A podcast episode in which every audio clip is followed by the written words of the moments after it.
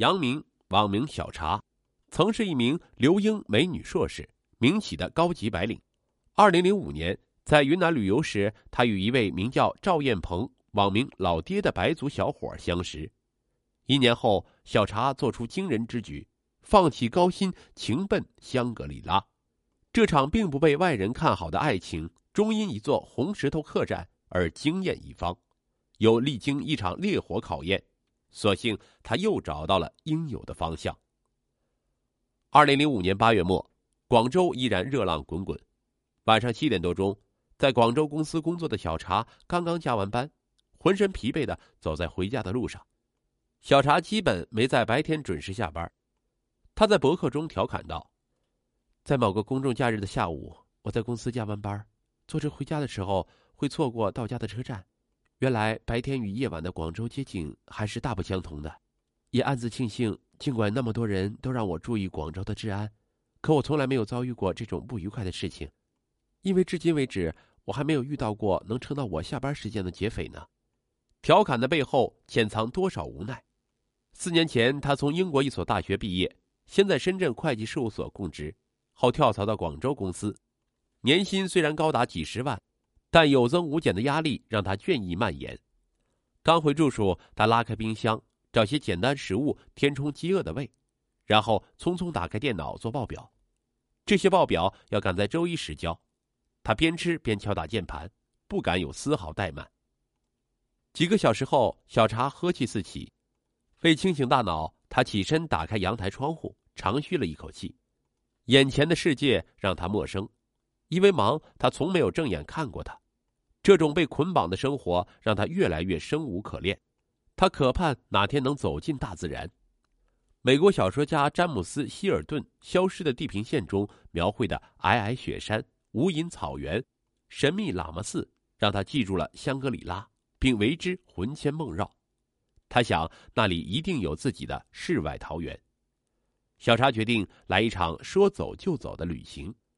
九月，小茶和几名户外爱好者组团成行，奔向香格里拉。根据事先预定，他们住进了当地一家客栈，老板是一名白族小伙。这天晚餐时分，他热情的询问：“各位美女帅哥，你们想吃什么？”小茶看了看菜单，说：“你就给咱们做些当地的特色菜吧。”不一会儿，几道土菜摆上桌面，且色香味俱全，众人是大快朵颐，小茶更是味蕾绽放，对老板的手艺连连赞叹。小茶主动和老板闲聊，他名叫赵艳鹏，家距丽江不远。得知他与自己年龄相仿，却有一个奇怪外号叫老爹，小茶好笑的问道：“怎么人家都叫你老爹呢？”赵艳鹏大笑说。这要追溯到好些年前了。那时啊，客栈来了几位台湾人，说我一头蓬松长卷发，酷似迪克牛仔的老爹，就这么叫我了。几年后，我真名反被人遗忘了。众人捧腹大笑。老爹俊朗潇洒的外表，热情洒脱的个性，无处不在的快乐，深深感染着小茶。他瞬间产生一丝妒意：为什么他就那么开心呢？小茶邀请老爹当向导，他爽快的答应了。第一站是去玉龙雪山，蓝天白云绿草地，让这群看惯城市水泥森林的白领兴奋无比。大家一边徒步一边欢笑，小茶感觉心中压抑一扫而空。然而这里毕竟地处高原，还没到雪山，几个女孩就出现高原反应，身上背个小包都觉得是累赘。见此情景，老爹主动为女孩子们减负，背起了他们的包。这份担当令小茶的心为之一动。许久，小茶有些吃不消，不停的问还有多远。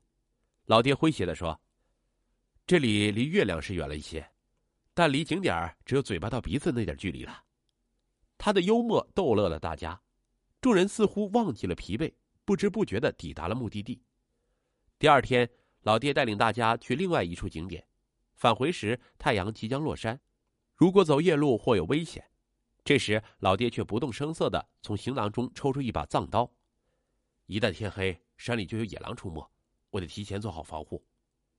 话音刚落，几个小伙子立即撒腿往山下跑，边跑边催促女孩们加快脚步。结果，原本需要一小时的山路，大家只用了半个小时就返回了。晚餐时，老爹才揭秘说：“山里根本没有野狼，我骗人只是让大家早点安全返回。谁知这几位兄弟跑得比兔子还快。”他又逗得大家大笑。小茶觉得老爹不仅为人正直、充满智慧，还心地非常善良。由于行程大多徒步，几天后，小茶等人的脚底都出现血泡。老爹给他们烧水泡脚，还特地找来藏药敷上。小茶收获了满满的感动。经过几天接触，小茶了解到，老爹的父亲曾是一名军人，母亲是傈僳族农民，他是家里最小的孩子，上有三个哥哥和一个姐姐。老爹对当地风土人情了如指掌，尽管没受过高等教育，他的多汁、坚韧、爽直等品性打动着所有人。得知老爹还是单身时，小茶胸中萌动着一种微妙的情愫。假如自己也能在这里开个客栈，然后做自己喜欢的事情，该有多好啊！带着这样的心情，小茶与老爹话别。这一念从此牵扯着小茶的灵魂。回到广州后，小茶很快又陷入以前的不适中，更发觉心遗落在香格里拉，系在蓝天白云、草地、红石头，还有那个直爽、热爱音乐、摄影、开着一辆瑞风商务车、留一头蓬松卷发的汉子身上，是该给心灵做抉择的时候了。他拨通老爹的电话，说要去那里定居。那头老爹似乎早有心理准备，爽朗的说：“我就知道你一定会回来的。”小茶回了一趟深圳，揽住妈妈，告知了去意。他自小便不安分，父母没有反对。爸爸对女儿说：“去吧，做什么事情都要好好计划，拿不定主意时多打电话回家。”妈妈后来说：“爸爸在火车站送别女儿后，背过去偷偷流了好多泪。”小茶在博客中写道：“就这样，周一至周五机器人，周六周日植物人的生活，周而复始的过了很多年。”直到有一天，我再次背起了行囊，踏上了云南这片神奇而美丽的土地。二零零六年十月十六日傍晚，小茶与老爹一年后故地重逢，并成了老爹客栈永久性的居民。这件事儿在小镇引起了轰动。